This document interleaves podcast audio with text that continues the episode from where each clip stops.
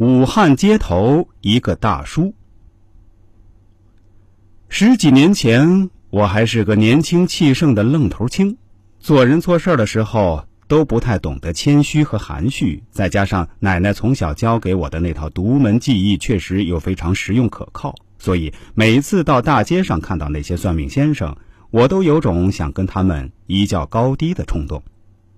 记得有一年，在武汉街头一个公园门口，看见一个中年算命大叔，生意不错，于是我就想凑过去跟他聊聊。小伙子，你也想看看吗？那大叔忙完手头那单生意后，便笑嘻嘻的问我：“大叔，我不是来算命的。”我直截了当的回答说：“那你过来干什么？”那大叔刚才还晴朗的脸色一下子变得阴沉起来。好奇而已，我开门见山的告诉他说：“因为我本人也是个算命师傅。”你也是算命的？那大叔显得很不开心。都说同行是冤家，这话确实没错。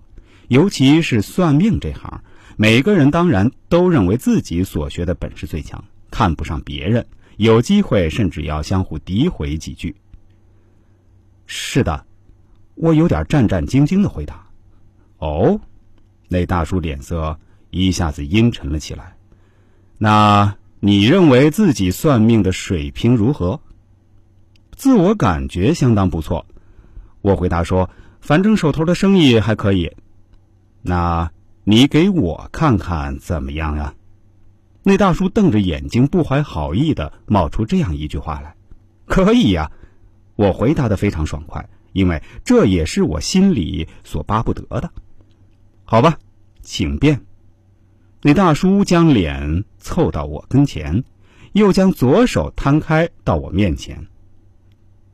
从他当时的表情上看，他对我是不屑一顾的，因为我当年不过二十二三岁的样子。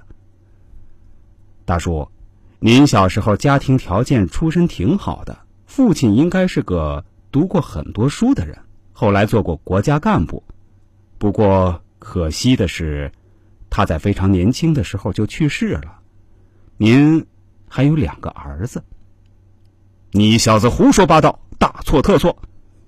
那大叔吐了口唾沫说：“我从小家庭条件非常糟糕，父亲是个压根没有念过书的农民，还国家干部呢。他连村干部都没有当过，而且他也非常长寿。”至今还活得好好的，还有，我根本一个儿子都没有，两个都是闺女。哦，我心里倒吸了一口凉气，莫非自己太过年轻，学艺不精，以至于在长者面前丢人现眼了？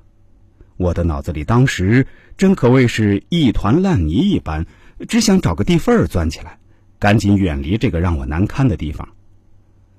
正当我红着脸打算往回走的时候，那大叔忽然一把拉住了我，然后笑嘻嘻的从口袋里摸出一包大中华香烟，说道：“这位小师傅，莫生气，我刚才是故意逗你玩的。”啊，逗我玩？我一阵莫名其妙。是啊，是啊，那大叔立刻像是换了一个人一般。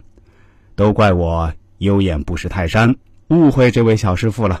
真是没想到呀！长江后浪推前浪，小师傅年纪轻轻就有如此造诣，真是太难得了，太难得了。原来那位大叔小时候家庭出身确实非常了得，他父亲年轻时候就在上海念过外国人办的教会大学，毕业后参加过抗战，抗战结束后做了大官，只可惜是国民党的大官。新中国成立的时候，他并没有跟着国民党一起逃到台湾去，而是想留下来，为这个年轻的国家做点自己的贡献。但不料他落花有意，人家却流水无情。作为一个前朝政权的官员，他走到哪里都会招来异样的眼神。更有一些别有用心者早就看不惯了，给他戴了一顶反革命分子的大帽子，送到刑场枪决掉了。说完后，大叔还硬要拉着我到他家里吃饭，还留在他家里过夜了。那一个夜里，大叔跟我交流了很多算命中的经验和知识。